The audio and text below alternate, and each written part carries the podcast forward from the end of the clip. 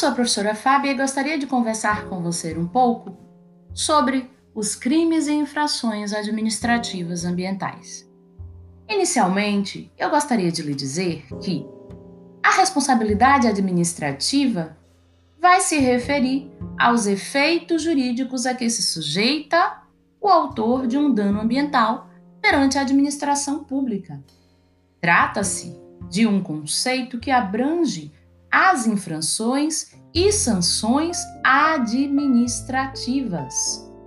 Bom, a natureza da infração é de cunho ilícito, o que vai gerar, é claro, a aplicação de uma sanção, garantindo, por exemplo, a execuibilidade da norma. Lembremos então que as penalidades disciplinares ou compensatórias ao não cumprimento das medidas necessárias à preservação ou à correção da degradação ambiental estão definidas na lei como instrumentos da política do meio ambiente. Mas, ainda que não tivessem expressamente mencionadas na lei ambiental, teriam, é claro, da mesma forma essa natureza. Por quê? Porque o exercício de poder de polícia é uma atividade vinculada à administração pública. Nesse momento, eu quero lhe lembrar de um documento legal muito importante que se refere a esta temática, que é o Decreto de número 6.514 de 2008. Pois bem, esse decreto prevê a infração administrativa ambiental como sendo toda ação ou omissão que viole as regras jurídicas de uso, gozo, promoção, proteção e recuperação do meio ambiente. Quero lhe dizer ainda que este decreto ele repete os termos de uma outra lei muito importante e que trata de tipos penais ambientais, que é a lei de número 9605 de 1998. Bom, é importante verificar a infração e a sanção administrativa e diferenciá-la daquelas infrações que estão contidas no direito penal.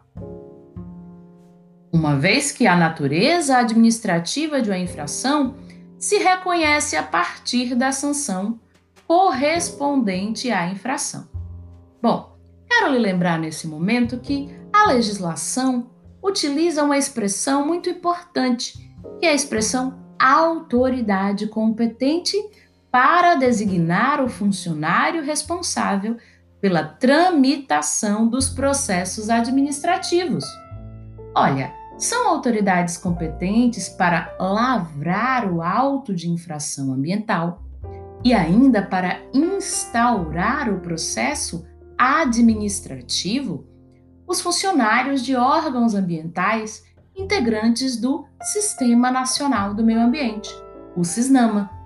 São designados para atividades de fiscalização e ainda os agentes das capitanias dos portos. Bom, precisamos lembrar que somente o funcionário dos órgãos e entidades do poder público, cujas atribuições se encontram já previstas em lei, é que será competente para exercer a busca pela preservação e defesa do meio ambiente por meio do exercício do poder de polícia. É compreendido doutrinariamente esta atividade como sendo uma atividade vinculada.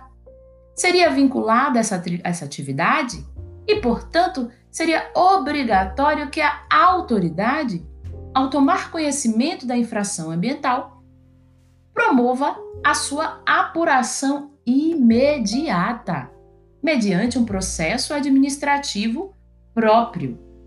Podemos lembrar ainda que será lavrado o auto de infração. Olha, a partir da constatação de uma infração administrativa ambiental, cabe ao servidor lavrar um auto de infração.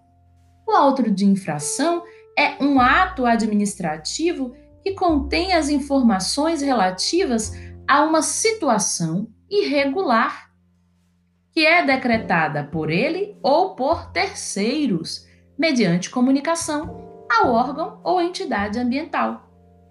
Bom, o decreto 6514 então dispõe sobre o processo administrativo.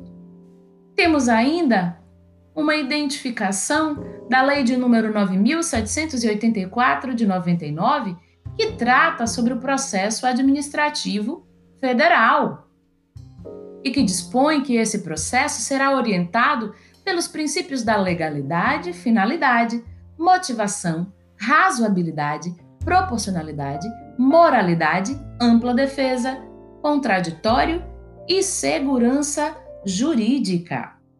Perceba ainda que, no que tange à responsabilidade penal por danos ao meio ambiente, a lei de número 9605 veio completar esse marco jurídico na proteção do meio ambiente.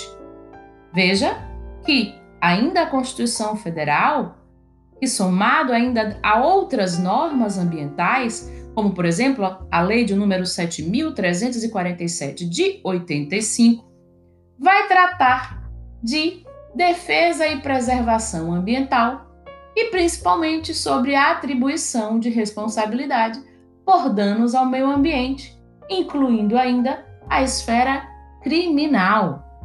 Portanto, a Lei de Crimes Ambientais prevê para penas privativas de liberdade inferiores a quatro anos e para crimes culposos a possibilidade de se transformar esta pena em pena restritiva de direito.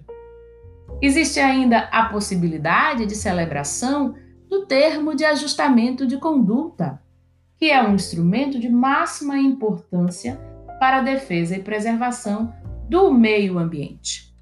Muito obrigado. Eu lhe convido ainda para verificar as atividades de consolidação de conhecimento e a atividade diagnóstica postada na sua plataforma.